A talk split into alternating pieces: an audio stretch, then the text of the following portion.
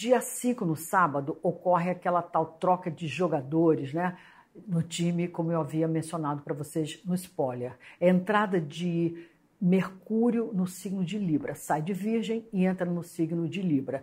E permanece aí nesse signo até o dia 27 de setembro, mas se dá o trabalho de voltar no dia 27 de outubro e fica até 10 de novembro nessa segunda uh, volta. Repetindo, de 27 de outubro a 10 de novembro na segunda volta. Agora até 27 de setembro, a partir do dia 5 de setembro, no sábado.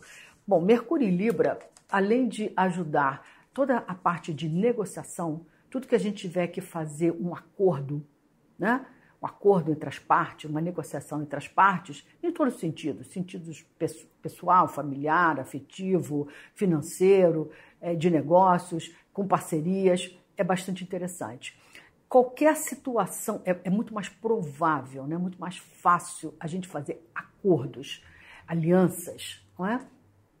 procurar parceiros né? para formarmos alianças.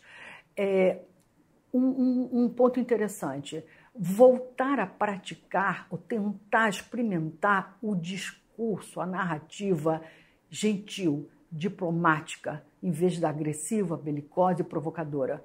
Vamos ver o efeito extraordinário que isso causa em, em, relação à boa vontade do outro, quando a gente tem essa postura mais gentil, mais amável, poupando o outro das nossas frustrações, sem que a gente jogue no outro projete no outro as nossas feridas.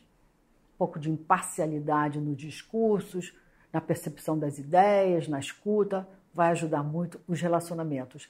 Mas o que eu diria basicamente assim: diante de qualquer situação, qualquer impasse, de qualquer natureza da vida, uh, vamos colocar aquela situação, olhar para aquela situação, fazer com que a nossa mente coloque aquela situação entre os dois pratos da balança, aqui e ali. Tem sempre um outro lado. E geralmente, nesse caso, o certo, a verdade, vai estar no meio. Experimenta, experimenta fazer dessa maneira.